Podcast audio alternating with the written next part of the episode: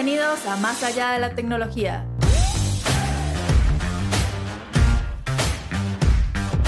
El podcast que te sumerge en un universo de innovación.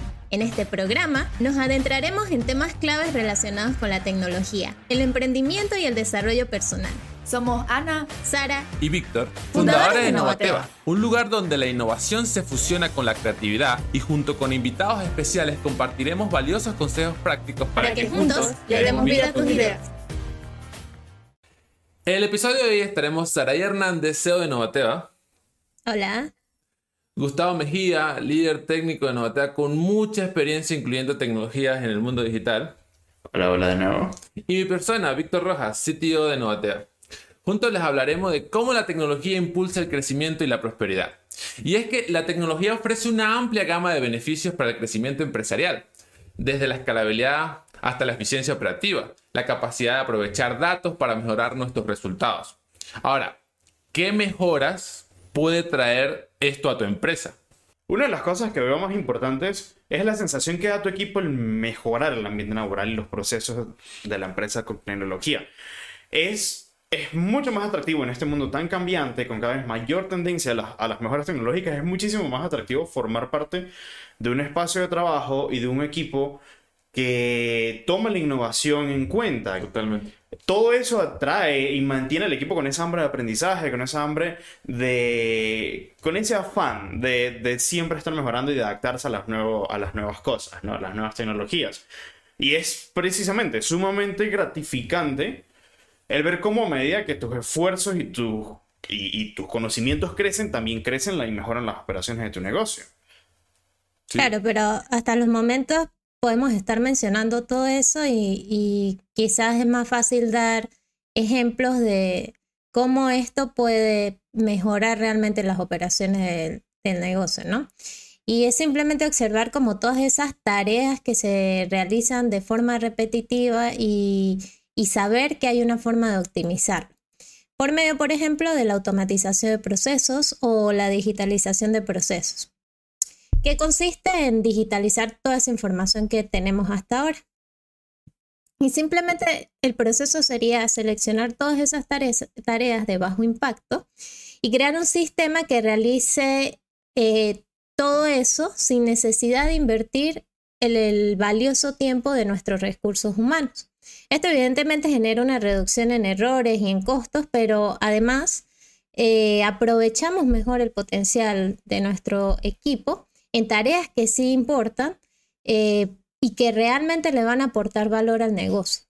Bueno, en Novateva, nosotros, nuestro proceso operativo, el que más vendemos, es el desarrollo de software, que es fabricar el producto, la idea digital y lanzarla para que el mundo la pueda utilizar. Y luego de análisis años descubrimos que podíamos automatizar tareas repetitivas en esa área.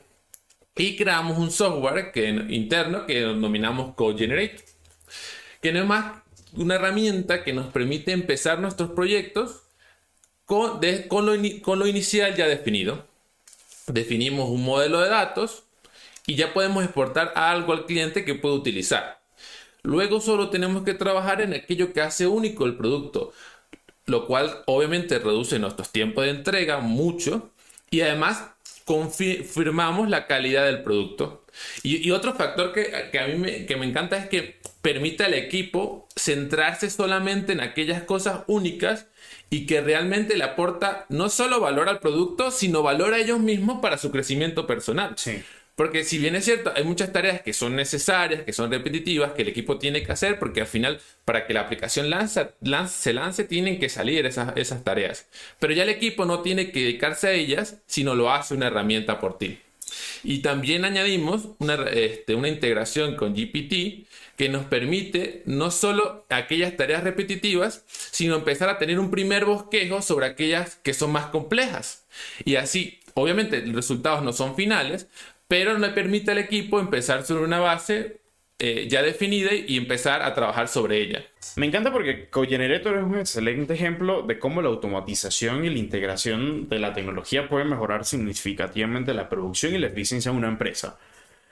La producción masiva de productos, ya sean bienes físicos o servicios como el desarrollo de software, es precisamente un desafío común en la industria y la automatización juega precisamente ese papel crucial ¿no? en, optimizar estos procesos y ahí es donde ayuda Editor, ¿no? El equipo puede enfocarse en, en, las cosas que de verdad importan teniendo una base genérica lista, ¿no? Eh, siento que, que, esta automatización gracias a Editor liberó precisamente al equipo de esto y uno de los ejemplos que se me ocurren ahorita es, por, por ejemplo, en la industria automotriz tenemos a Tesla que la integración de tecnología y robótica en Tesla impulsó una producción mucho más rápida y precisa y la, automación, la automatización de tareas como soldadura, montaje, pintura en las líneas de producción de Tesla permitió una producción masiva de vehículos eléctricos que si lo piensan en ambos casos, la combinación de tecnología y automatización demostró ser la clave para mejorar la eficiencia, cortar tiempos de entrega y despreocuparse por tareas repetitivas que al final resultó en una mayor calidad en los productos y un ambiente laboral mucho más productivo. Pero en este punto yo creo que es muy importante advertirle a la audiencia este, que esto suena muy bien, ¿no? Todo ese proceso de automatización suena muy bien, pero la verdad es que es muy difícil implantar sistemas automatizados en las compañías y esto por lo general pasa porque cuando los recursos humanos están acostumbrados a realizar esas tareas repetitivas de una forma y llega un sistema que desea hacerlo, digamos, así sea mejor, pero de otra forma, todos como seres humanos sentimos esa pequeña resistencia al cambio. Entonces, simplemente, ¿con esto qué quiere decir? El hecho de que llegue algo nuevo nos va a causar miedo y, y vamos a querer no usarlo. En este caso, lo más importante y la recomendación que doy es que antes de desarrollar un sistema medida para tu negocio, para tu empresa, para tu emprendimiento, se debe hacer un estudio muy profundo de las necesidades que tienes, de cómo funcionan tus procesos actuales y todo eso se debe modelar en un sistema, ¿sí? Primero hay que pasar por una etapa, digamos, de estudio y modelación y involucrar a todas esas personas que ya realizan estas tareas para que realmente ese sistema cumpla con los requerimientos que se adapten a tu empresa, que sea un sistema realmente hecho a medida y al tomar esos comentarios eh, de todas esas personas que cotidianamente realizan esos trabajos, realmente aseguramos el éxito del sistema. Ahora vamos a definir un concepto y que es muy relevante aclarar, que es la escalabilidad que es la capacidad que tiene tu negocio para manejar un creciente volumen de trabajo y su capacidad para ampliarse ante respuesta de este incremento. En los negocios digitales es muy fácil o es, relativamente sencillo detectar dónde hay que escalar, porque eh, siempre es a nivel de plataforma, infraestructura, servidores para atender más usuarios, por lo general. Ahora, con los negocios físicos, eh, la cosa se vuelve un poquito más compleja porque tenemos que pensar en personal, eh, nuestros procesos de, movimiento de inventario, inclusive hasta las relaciones que podamos tener para poder recibir este, recursos o, o de los proveedores que necesitamos. Entonces, si tu negocio tiene problemas operativos y no escalas, por ejemplo, no tienes un buen sistema eh, de contratación o tus servidores se caen todo el tiempo, lo estás perdiendo dinero y oportunidades. Así que tu primer trabajo es empezar a escalar, empezar a poder recibir esa cantidad, esa carga nueva. Ahora, lo más seguro es que empieces eh, a escalar mal, que, que significa que para recibir, eh, para recibir esta carga nueva tienes que invertir la misma cantidad de dinero en esfuerzos a medida que crezcas, a medida que perfecciones tus procesos de crecimiento, empezarás a optimizar eh, tu, escalabilidad. ¿Qué significa que vas a seguir creciendo, pero no vas a gastar lo mismo, vas a gastar menos. A medida que gastes menos y crezcas más, vas a escalar de una forma mucho más eficiente. Sí, precisamente un caso importante de escalabilidad es Netflix, que fue como una de las compañías pioneras en, la distribución de contenido vía streaming, ¿no? Y justo para cumplir con la creciente demanda de usuarios que Netflix llegó a tener en su momento y lograr una mayor escalabilidad en su plataforma, han realizado un montón de mejoras a lo largo de los años que la mayoría, ok, se enfocaron en aumentar precisamente la capacidad en su infraestructura, ¿no? Mejorar la distribución de contenido, optimizar el rendimiento de sus servicios, entre otros. Cambios como por ejemplo la adopción de la nube, ¿no? Recordemos que la nube es precisamente este, este sistema o servidores que están eh, distribuidos en muchas partes del mundo y los podemos utilizar de forma remota, que siempre van a estar disponibles a, a cualquier hora, vamos a decirlo. Y justamente Netflix fue o es conocida por su migración temprana a las tecnologías en, la nube, ¿no? a, este tipo de tecnologías. Y bueno, por supuesto, mejoras en su algoritmo de compresión, cómo entregar mejor video, eh, pero con menor tamaño, eh, el desarrollo de su propia red de entrega de contenido y sobre todo, bueno, tener mayor presencia en el monitoreo de los recursos. Bueno, en este punto vamos a dar otro pequeño tip y es que, como lo mencionamos en el capítulo anterior, em, quizás suene muy tentador pensar en comenzar un producto de, pensando desde el principio en la escalabilidad, pero la verdad es que escalar requiere recursos, ¿sí? Entonces, si nosotros desde el principio empezamos a pensar en escalabilidad, de repente dejamos de un lado lo más importante, que justamente es sacar una primera versión que funcione de nuestro sistema, de nuestra aplicación.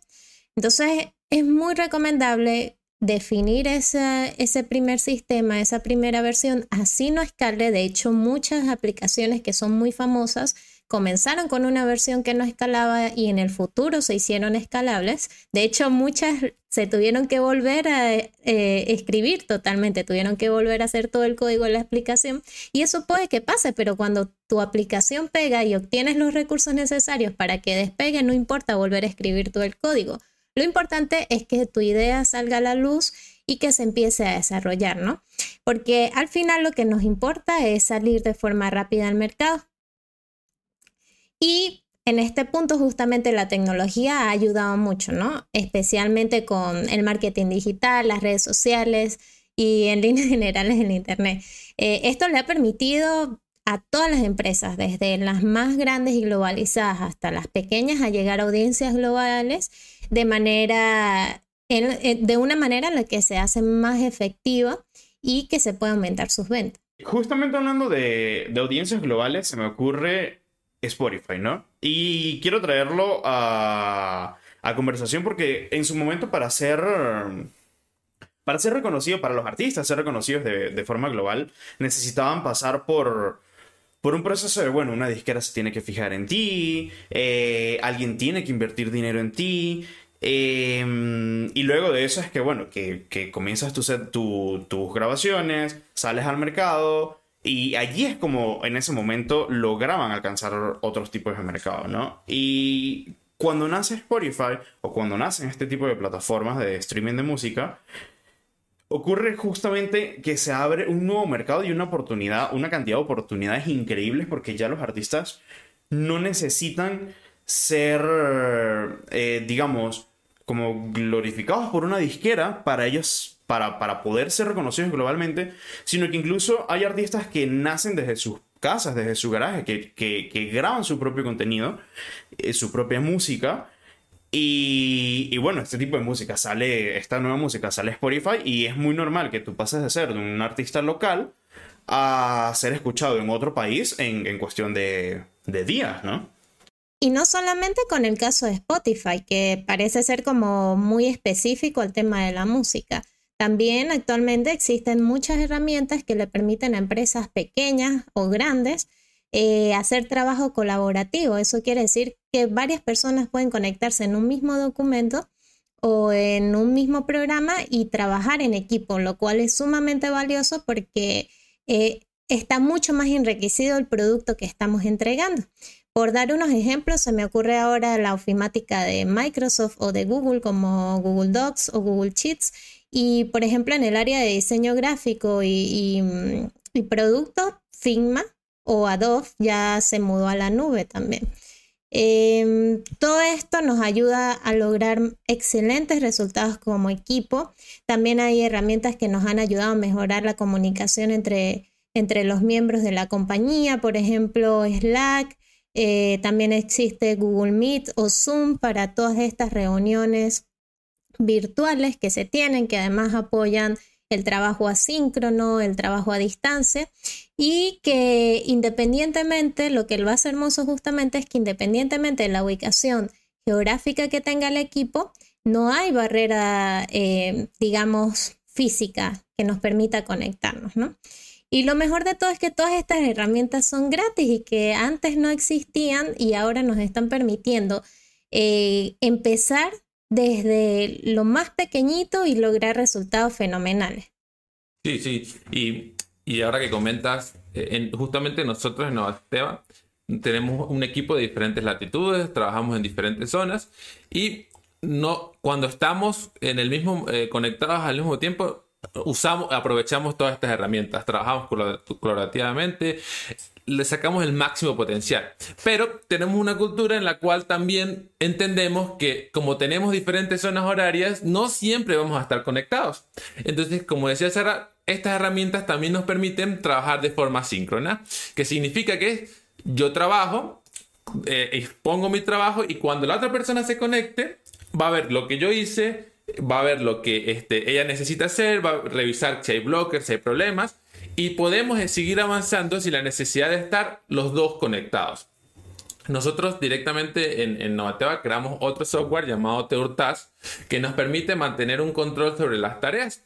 Así todo el mundo está enterado, todo el equipo, sobre en qué estatus está la tarea, hay un, está bloqueada, entonces si está bloqueada, ¿por qué? ¿Quién necesita, eh, ¿De quién necesita ayuda para desbloquearse? ¿O ya está terminada? ¿Quién la necesita revisar? Esta herramienta nos permite justamente tener ese control eh, sobre qué está haciendo cada persona y si alguien necesita mi ayuda. Y luego implementamos una cultura que, está presente en, herramientas, en metodologías ágiles, que son los dailies que es una reunión donde, por lo general, es una reunión donde todos entramos y decimos en 15 minutos qué hemos hecho.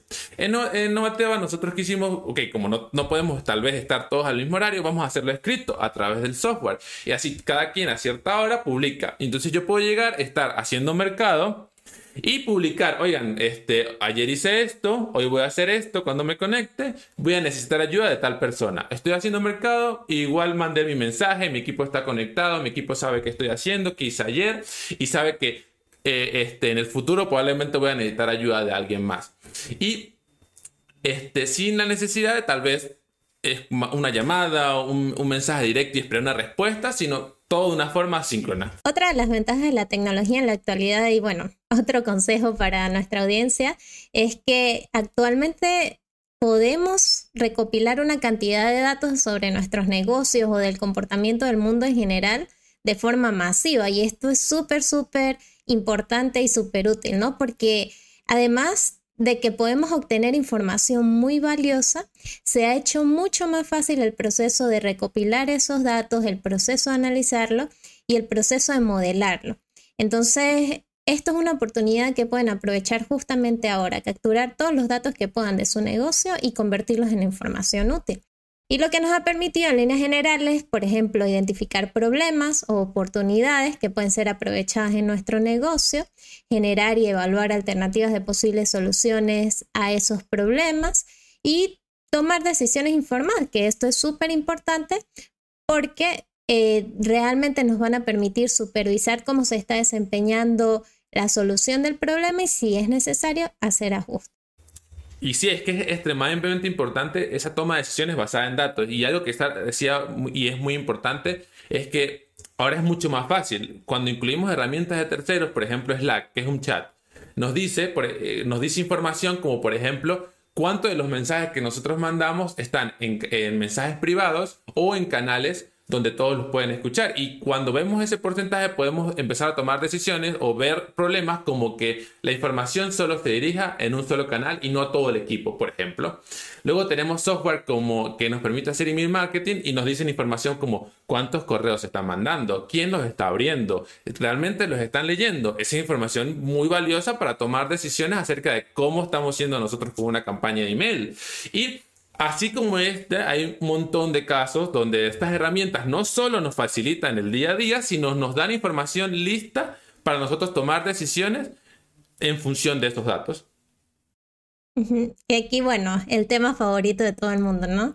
¿Qué pasa cuando las tareas que queremos realizar o resolver van mucho más allá de simples automatizaciones o del uso de todas estas herramientas que hemos venido comentando, ¿no? Y bueno, aquí aparece la inteligencia artificial eh, y que actualmente está súper de moda y, y súper trending. Em, pero ¿qué es la inteligencia artificial? Y simplemente es como, y de forma muy básica, es una rama que se centra en la creación y desarrollo de máquinas o software capaz de realizar todas esas tareas que normalmente realizaría eh, algún humano. Eh, y justamente por eso es tan útil. Actualmente existen muchas, muchas herramientas eh, que están usando algún tipo de inteligencia artificial para realizar tareas más complejas. Por ejemplo, entender el lenguaje natural, que es la forma en la que se comunican las personas cotidianamente. Eh, por ejemplo, aprender de la experiencia o resolver problemas complejos que involucren toma de decisiones. Y herramientas que son súper útiles incluso para tareas cotidianas, ¿no? Que nuestra audiencia pudiera pensar que no es así, pero existen muchas que te pueden ayudar incluso con tareas relativamente básicas, como crear una presentación, resumir algún texto, o hasta crear contenido para redes sociales, ¿no? Por mencionar algunas, bueno, tenemos primero la principal, ¿no? La que todo el mundo ha escuchado, que es ChatGPT, que, bueno, básicamente nos ayuda desde, desde crear resúmenes de texto hasta incluso buscar información, ¿no? Y, y, no solo esta, ¿no? Existen herramientas como Grammarly, por ejemplo. Para quien no lo conoce, Grammarly es una herramienta que funciona para la corrección de texto y han integrado inteligencia artificial para mejorar su procesamiento del lenguaje. Y una que he estado revisando últimamente, ¿no? Ya que estamos hablando de esto de, de inteligencia artificial, existe Phrase.io que utiliza la inteligencia para mejorar el SEO de, de, tu, de tus páginas web, ¿no? Permitiendo ahorrar un montón de tiempo en la búsqueda de palabras claves, en la creación de contenido incluso en la investigación de temas y análisis de competencia. Y a mí una de las cosas que más me emociona cuando hablamos de inteligencia artificial y es que decía Gustavo, ChatGPT es como una caja de Pandora que cuando se abrió todas nuestras mentes, ¡plum! empezamos a a crear muchas formas de utilizarlo. Sí, ¿qué va a ser lo siguiente? Es decir, ¿qué va a ser?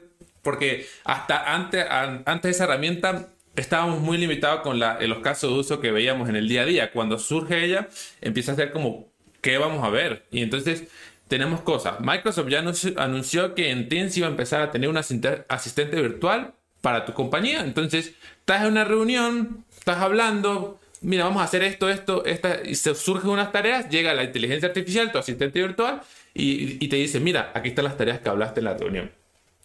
Oye, mira, aquí está el resumen de la reunión, estos son los puntos importantes. Oye, sabes que la persona que, una persona importante de la reunión se salió a la mitad. Ah, bueno, la persona luego en su email recibe un correo que le dice, mira, lo que te perdiste de esta reunión, los resúmenes de la reunión que te, tuviste que salir son estos. Mira, te pusieron esta tarea que la misma inteligencia artificial detectó cuando estábamos nosotros hablando. Entonces, este tipo de cosas y ya la comunicación va a incrementarse de una forma increíble. Ya empezamos a ver herramientas que empiezan a traducir texto en tiempo real. Entonces imagina que tú tienes que vender en China y tú no sabes mandarín. Bueno, una inteligencia artificial, vas a tener una llamada con un chino y en tiempo real se va a traducir el texto de esa persona está hablando. Y qué posibilidades tan increíbles se van a abrir cuando ese tipo de herramientas estén para el alcance de todos. Y por eso es que la inteligencia artificial emociona y atrae a todo el público porque es que cuando piensas en ella y todo lo que se puede hacer, la verdad es que es simplemente eso, soñar y, esperar los años para que esto llegue a la realidad. Sí, o sea, definitivamente la inteligencia es algo que nos va a facilitar un montón de cosas, ¿no? Y ya como para recapitular, eh, en este podcast, que, que me, me, encanta muchísimo este, este, podcast porque es un tema sumamente interesante, ¿no? Cómo, cómo pasar de ver la tecnología como algo Em, medio inalcanzable o medio, o medio difícil de integrar a, a bueno, a, darnos cuenta de que, de que, existen un montón de, de formas de hacerlo y, y, que nos traen muchos beneficios, ¿no?